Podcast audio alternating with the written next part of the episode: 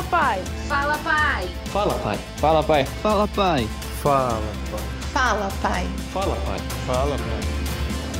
Olá, eu sou Abner Morilas, psicólogo clínico, professor da Faculdade Teológica Batista de São Paulo e um dos pastores da primeira Igreja Batista de Santo André. E eu quero falar contigo sobre identificar feridas. Vivemos tempos em que muitas pessoas estão feridas. Você já parou para pensar na complexidade disso para os nossos relacionamentos? Na condição de pais, devemos nos atentar para que saibamos identificar quais são as nossas de modo que a gente não impacte negativamente a vida dos nossos filhos. Para isso, eu gostaria de iniciar citando um texto das Escrituras encontrada lá em Malaquias, no capítulo 4, versículo 6. Ele fará com que os corações dos pais se voltem para seus filhos e os corações dos filhos para seus pais. Veja bem, o quão importante é essa relação de pais e filhos e filhos e pai. Porque, na verdade, o nosso relacionamento com Deus determina o sucesso ou o fracasso dos nossos relacionamentos familiares. É importante que a gente compreenda essa expressão converter os corações. Isso quer dizer um, aqui um ponto de convergência, trazer para para perto, juntar novamente pais e filhos para que tenham um só coração. O Senhor nos aponta esse relacionamento íntimo, familiar, com Ele e com os nossos filhos e os nossos filhos para conosco, como um ponto de saúde para as nossas vidas. Mais do que você diz é o que você faz, que realmente faz a diferença.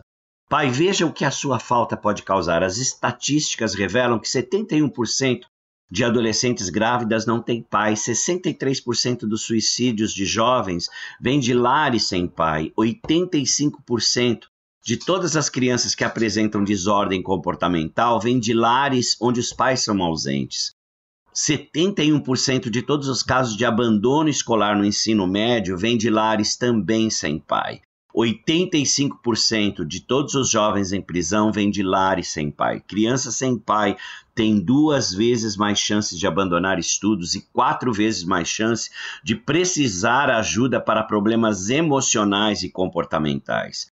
Veja bem o quanto a sua presença, tanto afetiva quanto presencial, é importante. Agora, pensando nisso que pode atrapalhar toda essa estrutura né, de família, a gente tem que pensar nessas feridas emocionais.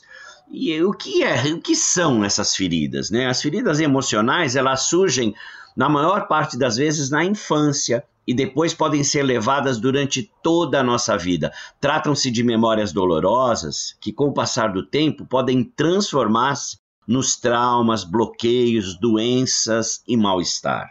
E das muitas feridas que nos atravessam, eu quero pontuar algumas. Por exemplo, o receio de ser abandonado, o medo de ser rejeitado.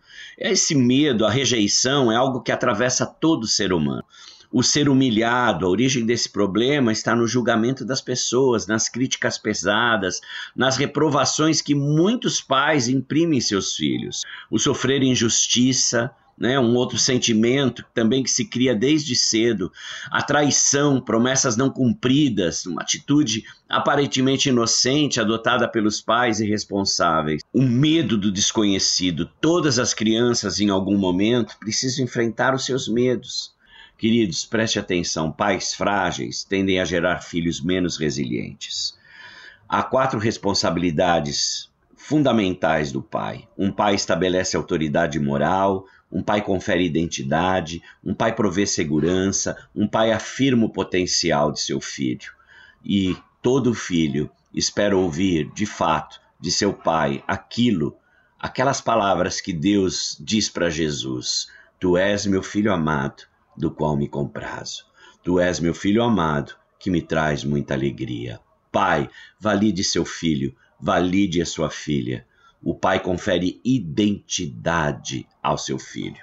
E aí o grande desafio é você curar as suas feridas. Procure ajuda, procure ajuda para que você possa se curar e aí ser um curador ferido e abençoar as gerações da sua própria família que ainda estão por vir. Deus te abençoe, em nome de Jesus. Um grande abraço. Fala, Pai. Realização Transmundial.